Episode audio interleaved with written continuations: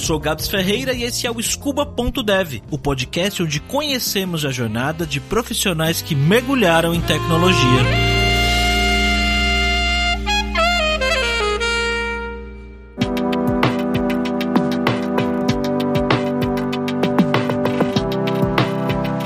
Conheceu uma boliviana gaúcha? Eu também não. A Erika é do sul da Bolívia, de uma cidade chamada Tarija, que é muito famosa por seus queijos e vinhos. E segundo ela, é uma região muito parecida com o sul do Brasil. Por isso, a piada boliviana gaúcha. Ela é boliviana mesmo só. Apesar de ter a influência de muitas pessoas da área de humanas na sua vida, a Erika foi crescendo, ela percebeu que ela gostava muito, muito, muito de números. E é algo que ela queria fazer para a carreira dela. Ela tinha bastante vontade de trabalhar trabalhar com algo relacionado a exatas. E quando chegou a hora de escolher a faculdade, ela escolheu um curso de exatas, certo?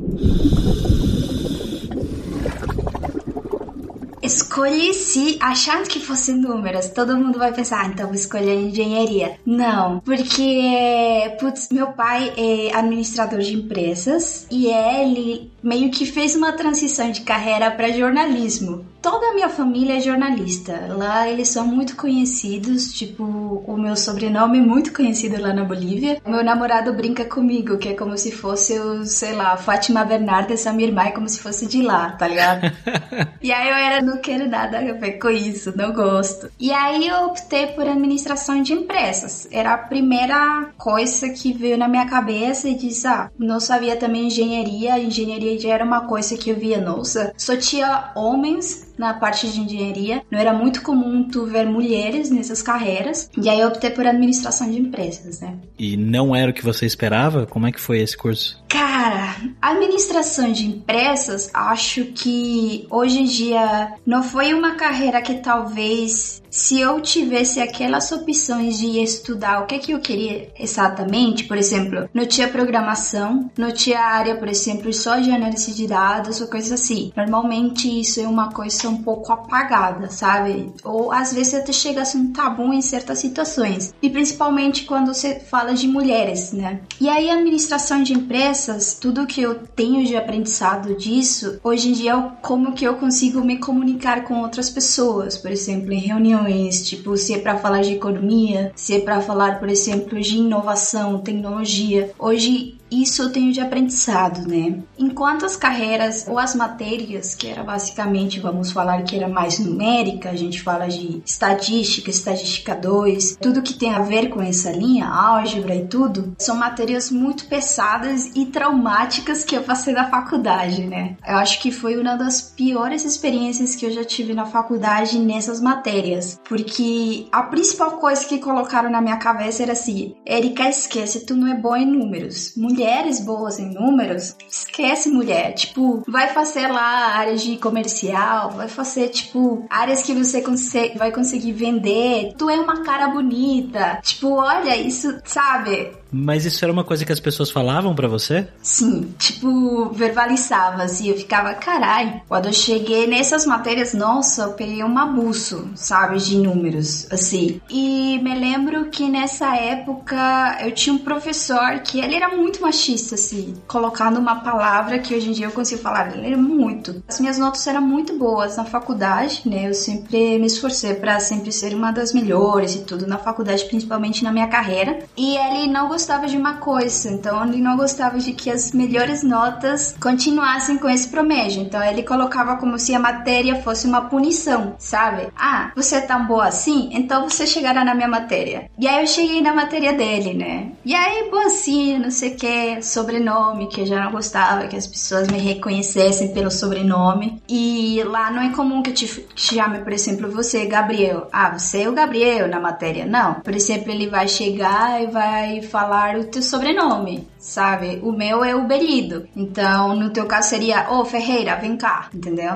É tipo estilo militar, tá ligado? E aí eu me lembro que eu cheguei nessa matéria e aí começou tudo, assim, de putz, eu não entendia a estadística no sentido de as primeiras coisas variáveis, não sei o que, isso, aquilo, as funções. Mas, tipo, cheguei e eu falava assim, nossa, ah, meu Deus, é um monstro de quatro cabeças, isso aqui eu não entendo. E aí eu fui estudando pela minha conta, né? Então eu comecei a estudar mais, comecei a aprender mais. E chegou esse professor. Então ele pegou como que, ah, você é a boacinha da, da matéria, você é a boacinha lá de toda a carreira? Pois lá, vamos lá, vou te testar. Então começava tipo uma perseguição de, cara, eu vou fazer e tudo. E lá era uma faculdade que é tipo índole católico também. Então tinha algumas coisas que eu não curtia. Então, por exemplo, ah, se você faz isso, tipo, você é contra disso, você não dá uma prova, por exemplo.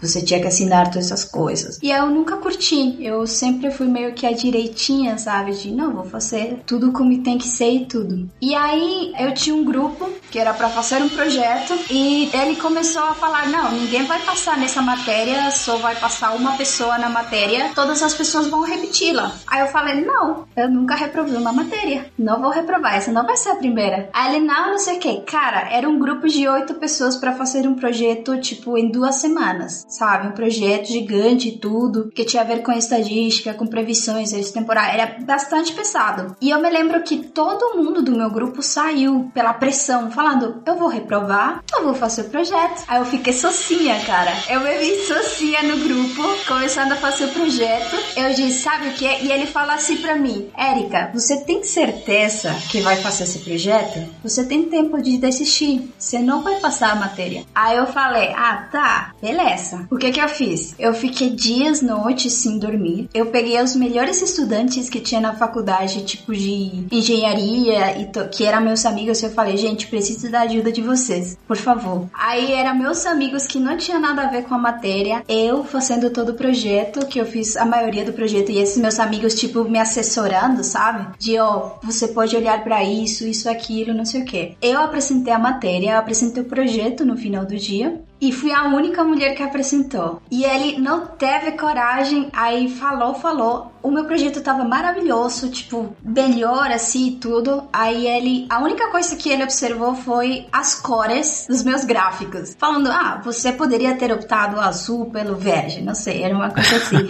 aí eu falei, beleza, tudo bem. Mas tem alguma coisa, tipo, alguma pergunta que você queira fazer, tipo, da parte técnica? Aí ele, não, tá bem. Aí ele falou, sua nota nota é 99. Aí eu falei, tá, mas por que não 100? Porque uma aluna jamais pode superar o maestro. Cara, me lembra tanto dessa frase que eu fiquei, meu, tudo bem, meu. Caramba, você acha que existe alguma possibilidade dele estar tá fazendo essas coisas para te incentivar? Você acha que não? Olhando agora, não? Eu acho que não é um bom incentivo, porque até o dia de hoje eu tenho traumas disso. Nossa, que coisa, hein? É muito bravo, muito pesado, sabe? Tipo, no sentido de que eu peguei essa matéria com ele, eu disse nunca mais vou pegar com ele, e era obrigatório eu pegar a segunda matéria com ele. E aí eu tive que pegar de novo com ele. Então era um estresse de, por exemplo, ah, Erika, não, tu tá viajando. Ah, não, mulheres não podem liderar um time porque elas têm problemas hormonais, sabe? Tipo, eu já ouvi tudo isso na faculdade, verbalizando mesmo comigo, tá ligado? E isso até o dia quando eu comecei a ir um pouco mais pela área de números, olhar para a área de programação, eu tinha essa coisa na minha cabeça de, pô, será que eu sou boa mesmo, sabe? Será que eu consigo putz, ele falou isso de mim, talvez tenha algo a ver, mas hoje em dia, obviamente, façam terapia, né, gente? Hoje em dia eu sei que tudo isso tá errado, né?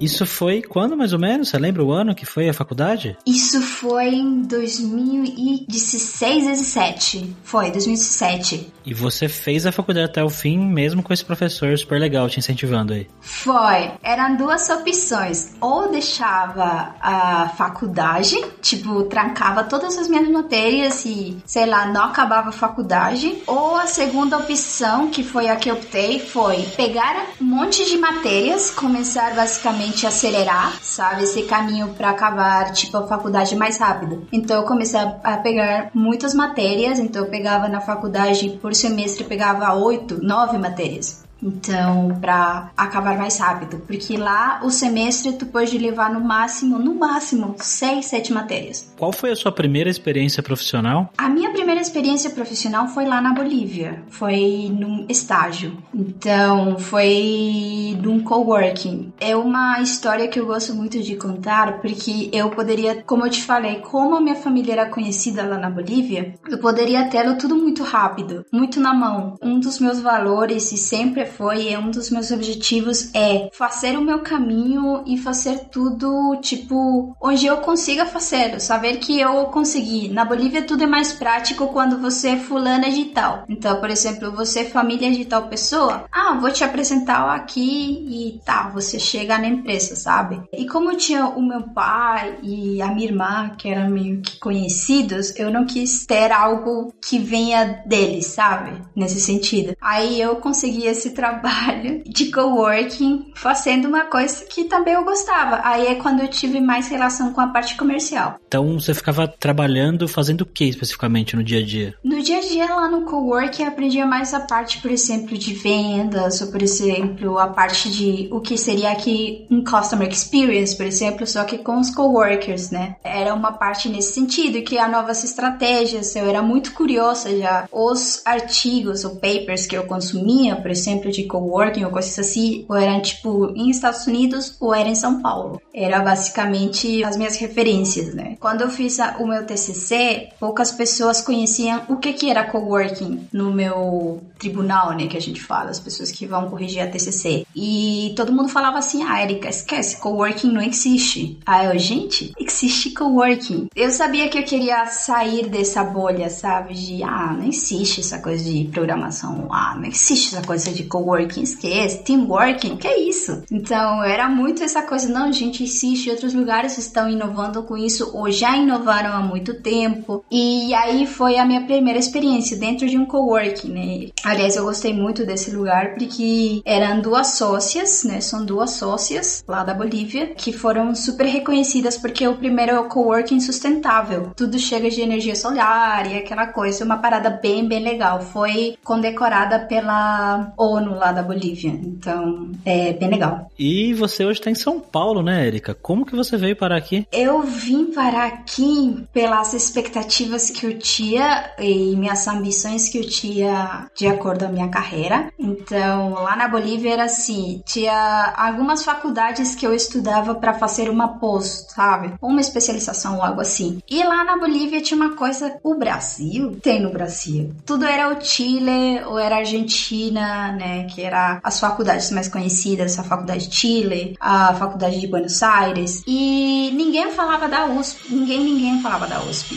E eu ficava assim, eu falava com alguns professores na faculdade, falava, nossa, deve ter algumas faculdades de acordo ao que eu estudei, eu tipo tô me formando, de fazer uma especialização. E aí todo mundo me falava, não, vai para Chile. Brasil não tem nenhuma faculdade boa. Eu falava, mentira que não deve ter. E meu namorado, ele é brasileiro, né? Eu conheci ele lá. E aí ele falou, Érica, é o seguinte, eu não quero nunca enviesar o que você vai fazer da sua vida e tudo. Mas dá uma olhada no ranking das faculdades, o que que tem e tudo. Eis que vem a USP, né? Vem tudo. Aí eu conheço a USP, vem, não sei o que. Eu fiz umas férias para vir para São Paulo para conhecer a cidade e fiquei apaixonada pela cidade, pela diversidade, por essa coisa de que é muito louco, né? Mas, pô, tem uma cultura boliviana, tem a cultura dos italianos, a cultura dos argentinos. É tão bonito isso. Gosto muito isso da cidade. E aí eu falo assim, cara, eu vou para São Paulo. É a cidade onde eu quero ir. Mas São Paulo para mim sempre foi aquele step, sabe? Aquele de, ah, vai me dar um pulinho para onde eu quiser ir. Porque se você para pra pensar, a maioria dos lugares, assim, sei lá, se tu quer ir pra Europa, tu quer ir Alemanha, tu quer ir, não sei, Estados Unidos, vai. A maioria conhece São Paulo, conhece a cidade de São Paulo, sabem o que, que tudo acontece no Brasil, fica por aqui, né? Então, é muito isso que eu pensei. E aí eu decidi vir para cá. Só que eram nos planos. Então era o plano do Pedro, que é meu namorado, e o meu plano, né? Ele tinha os planos dele, a gente combinou tudo direitinho. E outro dia, eu pensando nessa história, me deu aquele realize de caramba, e se não tivesse dado certo nada, o que, que ia fazer, mano? Sabe? e foi aí que eu introduzo a Lura. Porque porque o Pedro era super fã do Jovem Nerd, super fã. Eu aprendi a falar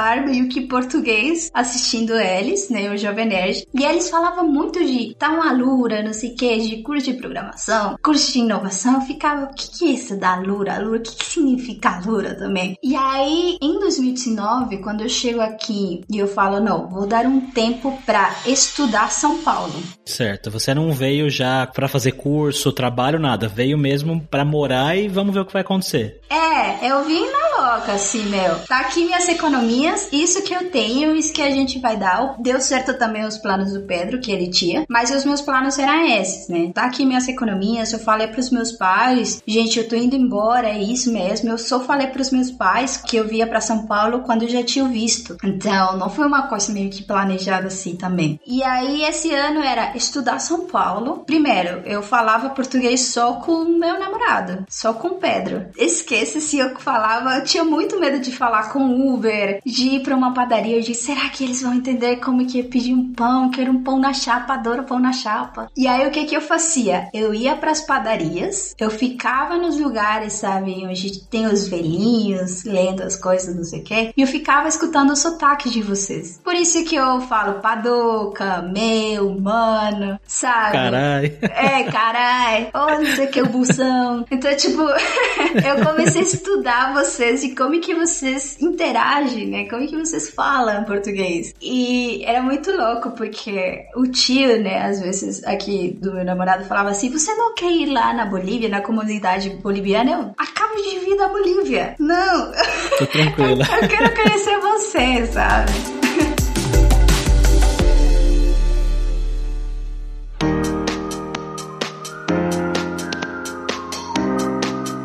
E aí você ficou um tempo estudando a cidade, as pessoas, o sotaque. Você falou que você conheceu a Lura por causa do Jovem Nerd. E aí você foi atrás de assinar a Lura? O que, que você fez? Então, como que foi? Na Bolívia não é comum você ter um cartão de crédito. Então, eu cheguei a conhecer cartão de crédito, como que é assinaturas e aquelas coisas, quando eu cheguei em São Paulo. E era uma coisa, uau, cartão de crédito como que usa. Aí fui fazendo as coisas. Quando eu chego na Lura foi porque me deu aquela coisa de que e se eu estudar programação? E se, né? Ah, mas na faculdade já me falavam que putz, não dá para mim, imagina, deveria fazer uma coisa em sales, algo comercial, marketing. E aí o Pedro fala assim: "Meu, tenta, vai, assina, faz programação, sabe?" E aí foi quando eu assinei, eu assinei pelo cartão dele na real porque eu não tinha. E aí eu comecei a ver os cursos de Alura, né? Eu conhecia um pouquinho mais do Paulo Silveira. Eu via você em alguns vídeos da Alura. Então que foi o hipster e tudo, eu achava irado, teu bigode é irado. E aí eu ia conhecendo da área de tecnologia e eu ficava cada vez mais apaixonada, sabe? De, ah, caramba, que legal. Será que isso é para mim? Será que eu vou por esse caminho? E aí quando eu comecei a estudar um pouco sobre o assunto, eu tentei fazer uma processo seletivo que era para estação hack from Facebook, que era para criar também novos programadores, aquelas coisas que era uma parceria com a Mastertech. E aí eu fiz, passei, e aí fui quando eu, tipo, comecei a me incorporar na parte de programação. Então tinha a parte de front-end e tinha a parte de back-end. Obviamente eu fui para a área de back-end porque não gostava muito de front, mas eu ficava, nossa, Python, Python é legal, hein? Tô gostando. E aí fui me apaixonando mais e a Lura ficou, tipo, o meu companheiro incondicional de, de estudo, sabe? Entendi. E você começou estudando o que especificamente, Erika, na plataforma? Você lembra quais foram os primeiros cursos que você fez? É, os primeiros cursos, se eu não tô enganada, os primeiros foram de front,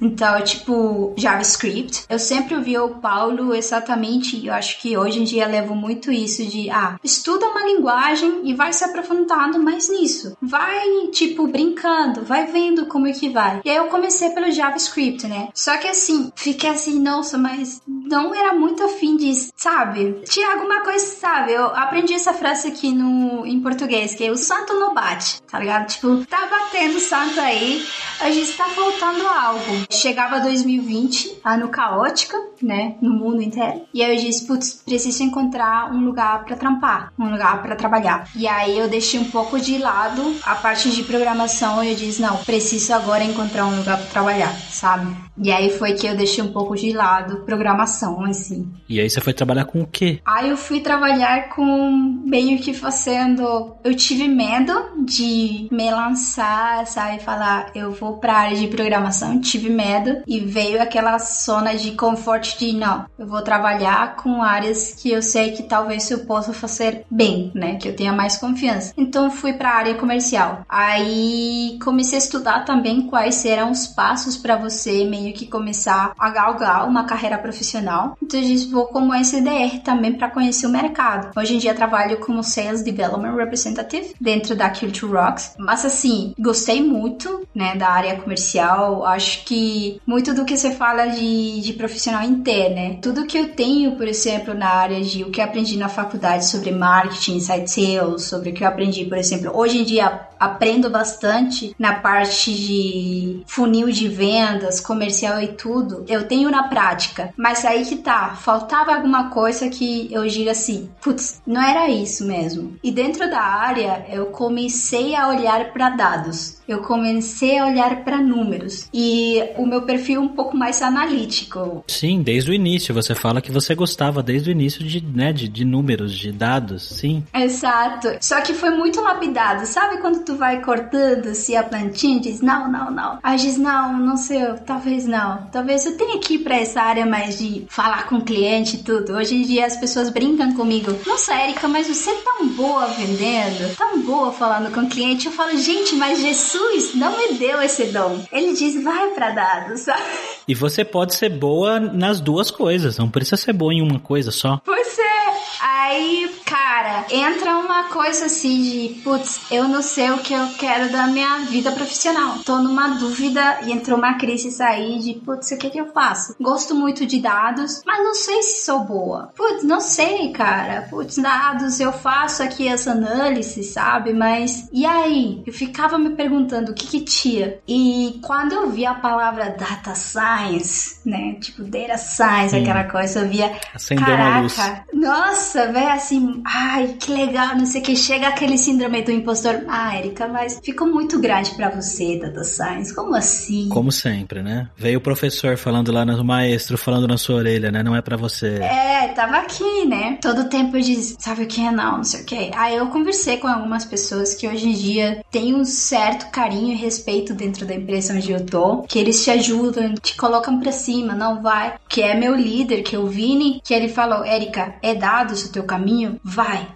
faça, estuda, vai nisso, porque eu sempre gostei de. Eu sou a pessoa que pergunta tudo, tudo, tudo, tudo. Ah, Erika, isso é aqui. Aí eu pergunto, mas por quê? Mas por quê? Por que, isso vem daqui? Sempre pergunto tudo, né? E aí ele super me incentivou e falei com uma pessoa dentro também da minha empresa, falando assim de, ah, é data science, uma coisa de números que tu quer estudar. Vai, tenta, prova, experimenta. E aí, cara, quando eu tava nessa coisa assim de, ah, será mesmo que eu vou para isso? Vou fazer os cursos da Lura, não sei o que. Pá, cai assim como uma coisa de vamos fazer imersão de data science da Lura. Aí, caralho! Aí era pra ver se, se realmente de fato ia gostar, né? E aí eles fizeram. E quando eu soube que eles fariam o bootcamp, aí eu disse: é Deus, é Deus. É, é tipo isso. E aí você se matriculou sem pensar. Nossa, eu fui, fiz a imersão dados, fiz, fiz direitinho, mas eu brinco isso com o Victor, né? Com o Victor, que é o Scuba Team lá do bootcamp, que eu sou a menina caladinha da sala. Eu sou muito na minha, sabe? Mas eu vou fazendo as tarefas na minha, assim. Mas quando eu fiz a imersão dados, eu adorei. Tipo, era um mundo de caramba, era isso, mano. Aí eu fui fazendo, eu já tinha algum conhecimento de Python, eu já mexia com Excel e tudo. E aí eu fui fazendo mais, fui conhecendo mais e eu falei, caraca, é isso mesmo. É isso que eu quero. É dados. Era isso que eu queria, sabe? E aí quando eu entro e me matriculo pra bootcamp, nossa, foi a melhor experiência.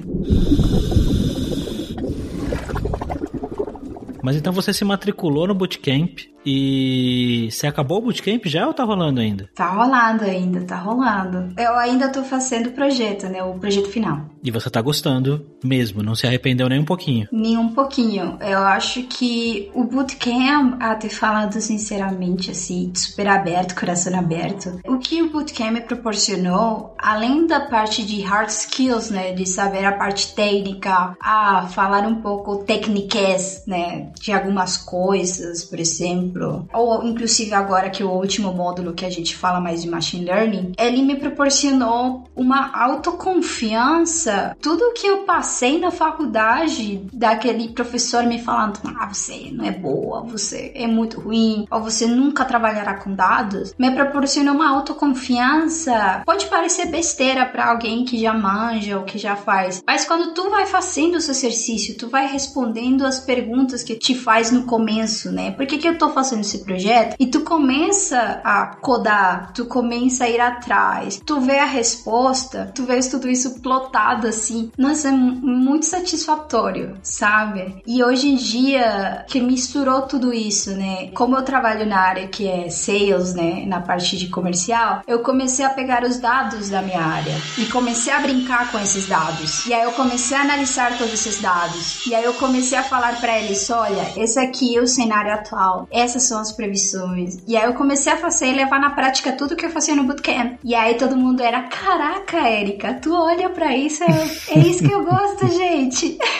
Isso que você tá falando de confiança. Às vezes quando a gente nunca estudou uma coisa e a gente só escuta falar, você fica pensando, nossa, mas será que isso é para mim? Será que eu vou dar conta? Será que, como você disse, para quem já tem experiência, às vezes pode parecer meio bobo você falar isso, né? Mas realmente faz muita diferença você ter confiança no que você tá fazendo e é aos poucos mesmo, né? Você vai estudando aos pouquinhos, vai entendendo, vai resolvendo exercício aqui, outro ali, e a confiança vem vindo e um dia você vai esquecer desse professor, dessa pessoa aí na sua vida. E bom, Erika, você já falou falou aí, você mesma já mencionou o conceito de devem ter, que a gente fala algumas vezes, né? Que é importante, é legal você se aprofundar em uma coisa, mas você ter outros conhecimentos que eventualmente vão te ajudar na sua jornada e podem te ajudar de várias maneiras diferentes. Você já estudou várias coisas diferentes, você fez administração, estudou um pouco de matemática, um pouco de é, estatística, eu imagino, né? Trabalhou com vendas, com customer success e tudo mais. E o que, que você planeja estudar daqui para frente? Quais são os seus próximos mergulhos? Cara, eu pretendo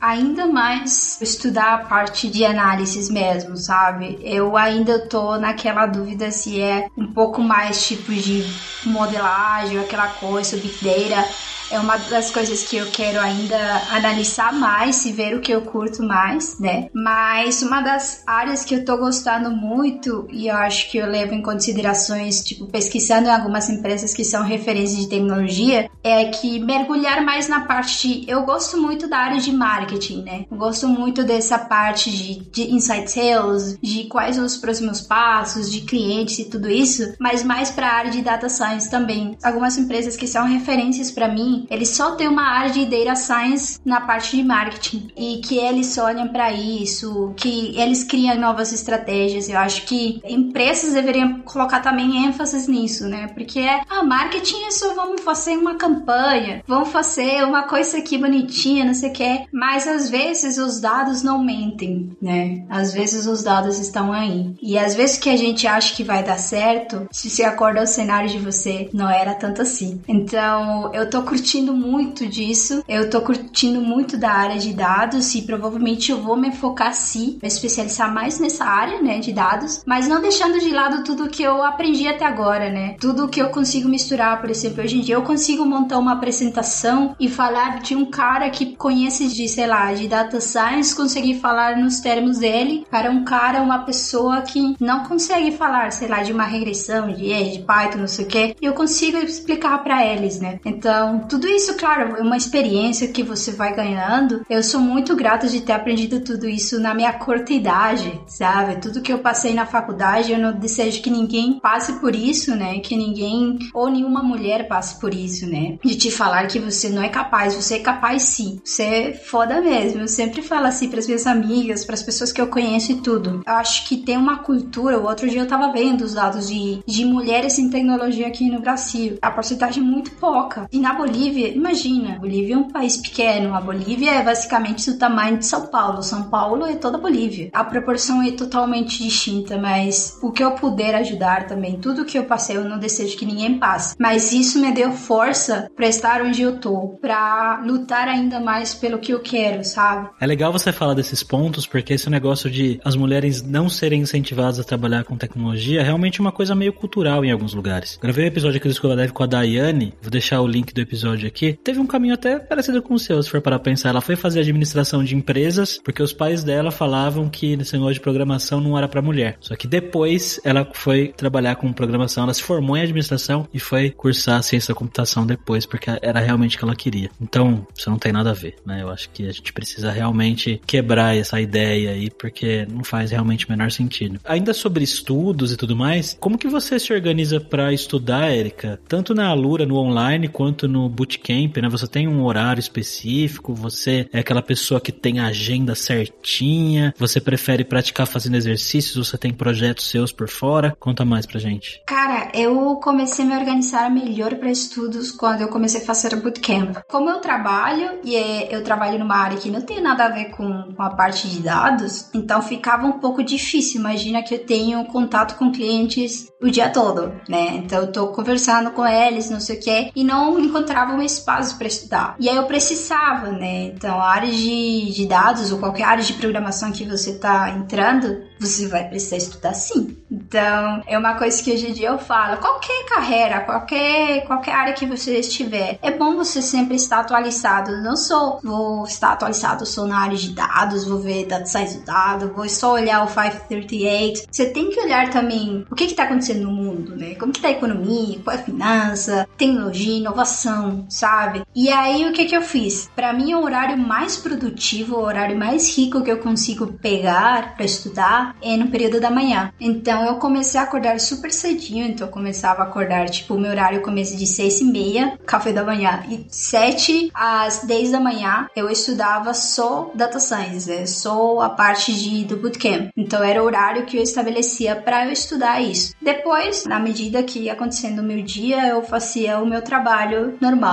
né? o meu dia cotidiano. E de noite, eu, pelo menos, se eu pego alguma coisa para ler algum livro ou para ler alguma coisa que saia das coisas que eu tô fazendo. Então, tipo, se é comercial, se é dados, se tudo, sempre quero sair daquela bolha sabe? Porque a cabeça fica muito cansada. Então vai assistir, eu começava a assistir alguma série, alguma coisa assim. Mas normalmente o meu período mais rico para estudar é de manhã. Então eu estudo bem cedo, das 8 da manhã até as 9, até as 10 da manhã, né? Que eu consigo depois pegar o meu trabalho. E no final, tipo, no final de semana, eu curto final de semana, mas eu estudo tipo algo que vai me complementar com os estudos que eu tava fazendo no bootcamp. Então, por exemplo, eu mexi um pouquinho a linguagem de Python, como usar Python, por exemplo, estadística, essas coisas. Então era algo complementar, sabe? Para mim também funciona melhor a parte da manhã, porque parece que conforme o dia vai chegando no final e eu vou fazendo cada vez mais coisa, chega o fim do dia minha cabeça já tá cheia de coisa, já eu não consigo colocar mais coisa dentro. Nossa, a cabeça fica pesada. Não sei se você sente isso. Eu fico, não, vou tomar um banho, vou tomar um cafecinho, vou estudar. Mentira. Tu fica assim, né? Estudar não dá, não entra as coisas. Então acho que de manhã é o melhor horário para estudar para mim. Érica, eu queria saber como é que você se sente hoje, se a gente fizer um paralelo da Érica lá do início da faculdade, que escutava que programação não era para mulher, que tecnologia não era para mulher, que você não ia estar bem com isso, etc. E a gente trazer pro agora, né, onde você tá estudando o que você gosta, você imagina que tenha muitos planos aí para frente. Qual que você acha que é a principal mudança em você como pessoa? Cara, eu acho que uma das principais mudanças que eu sinto da Erika lá, que tinha 18 anos, 19 anos, para agora que é a Erika de 24, que vai fazer 24, é a Erika confiante de hoje em dia, sabe? A Erika que basicamente sai da zona de conforto, de telo tudo pra. Não, eu vou, tipo, basicamente. Eu não sei falar isso em português, né? Mas é tipo, vou sair, vou, vou ter coragem. Acho que uma das palavras que eu coloco colocaria na Erika é putz corajosa de sair de um país, vai para outro sem saber o que ia acontecer e ainda mais fazer uma coisa que teoricamente você não ia ser boa. Então, acho que hoje a Erika é muito autoconfiante, é muito confiante no que ela quer, no que ela quer no caminho também e é bastante corajosa, sabe? Eu acho que foi isso que mudou sim. Duas coisas me chamam bastante atenção na história da Erika. Primeiro, aquele professor que colocava ela para baixo. Como pode alguém que deveria te incentivar a estudar e crescer ser uma influência tão negativa? O pior é que eu já tive professores assim. Infelizmente, essa história é mais comum do que deveria. Mas eu fico feliz por ela ter conseguido superar essa barreira. Em segundo lugar, o que me chama bastante atenção é como a educação tem um papel muito mais forte do que simplesmente ajudar pessoas a conseguir empregos e ganhar dinheiro. O conhecimento deu coragem para Erika sair do seu país, se jogar em um lugar desconhecido e ver várias aventuras dessa megalópole maluca que é São Paulo. Eu preciso confessar que achei fofo o jeito que ela mistura gírias como véi e mano com um sotaque boliviano. Ela claramente é uma pessoa muito obstinada e eu tenho certeza que essa vida em São Paulo é só o começo de uma grande história. E se você tem uma história inspiradora para contar, teve uma transformação legal na sua vida através de tecnologia, manda um áudio para mim no Telegram, entre em contato comigo nas redes sociais. Se você gostou dessa história, avalie o podcast, deixa cinco estrelas para ele lá no iTunes, recomende para seus amigos e amigas e deixa um comentário lá no site, deixa um comentário para mim nas redes, ok? A gente se vê semana que vem. Tchau, jovem!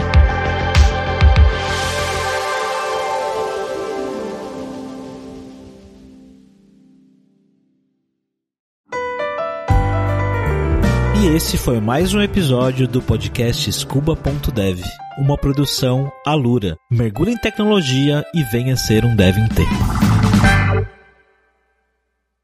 Este podcast foi editado por Radiofobia, podcast e multimídia.